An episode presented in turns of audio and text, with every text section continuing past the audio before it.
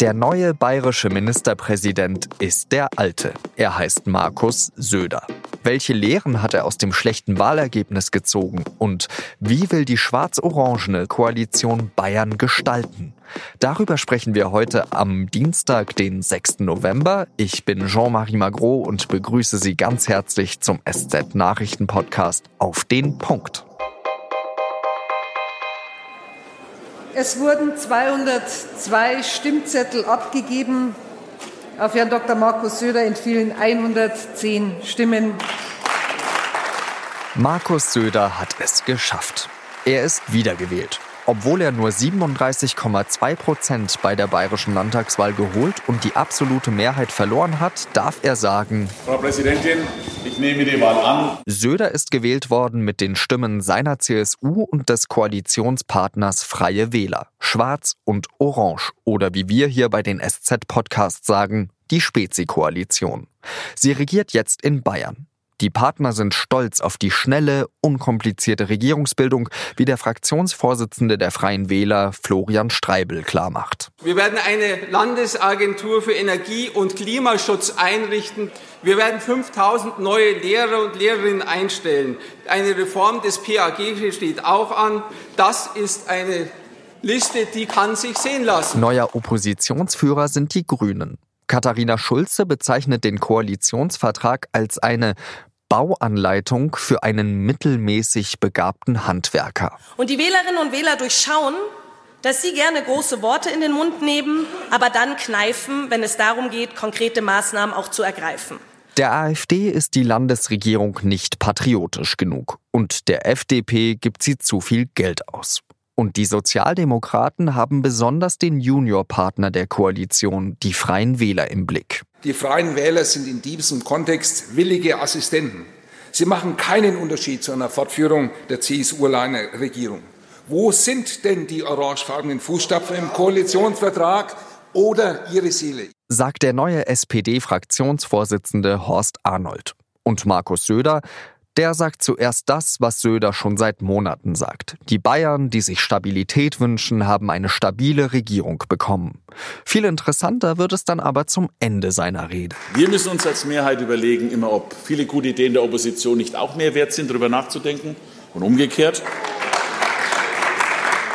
Und umgekehrt könnten Sie auch ab und zu mal zugeben, dass die Regierung ihre Sache bislang gar nicht so schlecht gemacht hat. Darüber spreche ich jetzt mit Katja Auer. Sie ist die Teamleiterin im Bayern-Teil der Süddeutschen Zeitung. Katja, das letzte Zitat von Söder, das klingt ja fast so, als wurde er therapiert, könnte man sagen.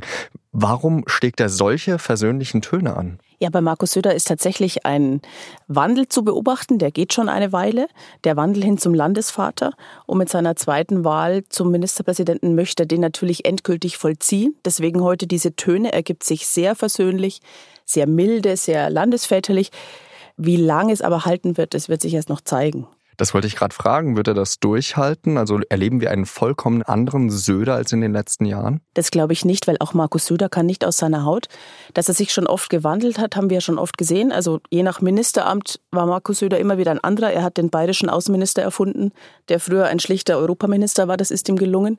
Er hat sich vom Generalsekretär gewandelt zum Finanzpolitiker. Und dieses Landesväterliche hat er auch schon im Wahlkampf anklingen lassen, am Ende des Wahlkampfs, als er zum Beispiel dem Wort Asyltourismus abgeschworen hat, als er gemerkt hat, es verfängt nicht, diese sehr harte Tour. Da hat er ja gesagt, äh, er würde das Wort nicht mehr verwenden. Genau. Auch Katharina Schulze von den Grünen hat ja angeboten, zusammenzuarbeiten. Also ich lese noch mal kurz vor. Die Koalitionsvereinbarung ist eine blasse Angelegenheit. Wir Grüne bringen da aber Farbe ins Spiel. Wird das neue Parlament jetzt kooperativer? Das glaube ich noch nicht. Es wird vermutlich kooperativer in dem Sinne gemeinsam gegen die AfD. Das hat sich schon gestern gezeigt, als der AfD-Kandidat für den Landtagsvizepräsidenten durchgefallen ist, mit einem sehr eindeutigen Ergebnis. Insgesamt kooperativer wird es wohl nicht werden. Da werden die guten Vorsätze soweit nicht reichen. Also man sieht es im Koalitionsvertrag, dass doch ein Einfluss da ist.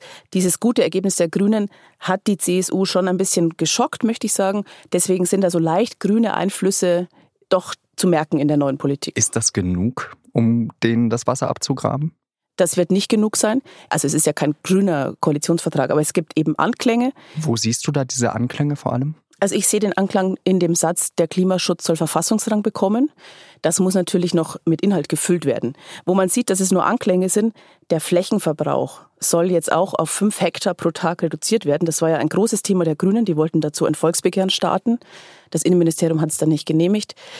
Dass diese Zahl jetzt da drin steht, ist natürlich ein Hinweis. So, wir haben ein bisschen verstanden, aber sie wollen das alles auf freiwilliger Basis. Sie wollen kein Gesetz machen. Sie wollen es einfach ja, als Zielmarke erstmal angeben. Kommen wir zur SPD. Da hat äh, der Fraktionsvorsitzende Horst Arnold heute gesprochen. Erkennst du da einen Aufbruch? Horst Arnold ist sicher ein äh, fähiger Mann, das hat er auch in den letzten Jahren bewiesen. Ein Aufbruch, nun ja, das ist schon aufgrund seines Alters und seiner nun doch schon längeren Fraktionszugehörigkeit wohl nicht zu sehen. Er hat eine sehr solide Rede gehalten, finde ich. Er hat die Themen angesprochen, die die SPD so bewegen. Aber ein großer Neuigkeitswert war nun nicht dabei. Neben der FDP ist ja auch die AfD jetzt neu in den Landtag gezogen. Wie wird sie diesen Landtag verändern? Das wird die große Frage sein, die alle miteinander bewegt. Noch wirkt die AfD ein, beinahe ein bisschen eingeschüchtert, finde ich, von, vielleicht vom Parlamentsbetrieb. Vielleicht ist es doch auch der Respekt vom Hohen Haus, wenn man nun mal da drin sitzt. Die AfD ist eine sehr heterogene Fraktion. Da sind sehr viele verschiedene Leute drin. Ich denke, die müssen sich erst zusammenfinden, um auch schlagkräftig zu sein. Sie hatten ja auch keinen Spitzenkandidaten zum Beispiel. Genau. Sie haben bewusst verzichtet, so haben sie es verkauft. Andere sagen, sie sind sich einfach nicht einig geworden auf eine Person. Und das wird in der Fraktion so ähnlich sein. Bis die mit einer Stimme wirklich sprechen, das wird wohl noch dauern. Und wenn es dann so ist, kann es natürlich sein, dass die sehr viel schlagkräftiger werden. Wenn es so bleibt wie bisher, könnte es für die anderen Fraktionen einfacher sein, sie zu enttarnen, möchte ich sagen. Der CSU-Fraktionsvorsitzende Thomas Kreuzer hat ja auch ziemlich lange heute über die AfD und Populismus geredet. Hat er da den richtigen Ton getroffen? Thomas Kreuzer ist ja auch einer von den also ich möchte mal in Anführungszeichen sagen, von harten Hunden bei der CSU. Ich finde aber heute hat er es ganz gut gemacht. Er hat sehr deutlich angesprochen und auch enttarnt, was die AfD auch der CSU vorgeworfen hat. Ähm, das ist ihm ganz gut gelungen, finde ich. Katja Auer hält es für fragwürdig, ob Markus Söder diesen staatsmännischen Ton fünf Jahre lang durchhalten kann. Vielen Dank, Katja. Und jetzt drei weitere Nachrichten, die an diesem Dienstag wichtig sind. Was passiert, wenn mir Urlaubstage bleiben, ich sie aber nicht beantrage? Verfällt der Urlaub dann? Damit hat sich der Europäische Gerichtshof am Dienstag befasst und geurteilt, der Urlaub verfällt nur noch unter bestimmten Umständen. Nämlich nur dann, wenn der Arbeitgeber nachweisen kann, dass er seinen Angestellten davor angemessen aufgeklärt hat und ihn in die Lage versetzt hat, den Urlaub zu nehmen. Die Regelung gilt sowohl für öffentliche als auch private Arbeitgeber. Jedes Jahr sterben in Deutschland über 2000 Menschen wegen Infektionen durch antibiotikaresistente Keime. In ganz Europa sind es rund 33.000, wie eine internationale Forschergruppe berichtet. Deutschland liegt damit zwar nur im unteren Drittel, was die Zahl der Infektionen und Todesfälle angeht, aber auch hierzulande werden noch immer viel zu schnell und viel zu oft Antibiotika verschrieben. Viele Patienten wissen außerdem nicht, dass Antibiotika nur in Notfällen genommen werden sollten. Schon lange wird darüber gestritten, ob die EU und die Türkei überhaupt noch Gespräche über einen EU-Beitritt der Türkei führen sollten. Die Türkei verstoße gegen zu viele europäische Prinzipien wie die Unabhängigkeit der Justiz oder die Pressefreiheit, so die Kritiker. Jetzt hat der EU-Erweiterungskommissar Johannes Hahn ganz offiziell gesagt, dass die Gespräche aufgegeben werden sollten. Das wäre langfristig ehrlicher. Entscheiden darüber müssen aber die Regierungen der Mitgliedstaaten, und die wollen bisher keinen Abbruch. Das war der SZ Nachrichten Podcast auf den Punkt. Redaktionsschluss war 16 Uhr. In dieser Nacht, da findet die wichtigste Wahl unseres Lebens statt. So hat es zumindest der Ex-US-Präsident Barack Obama gesagt. Kann die Republikanische Partei von Donald Trump weiter beide Kammern des Kongresses behalten oder wird es in Zukunft deutlich schwieriger für Trump?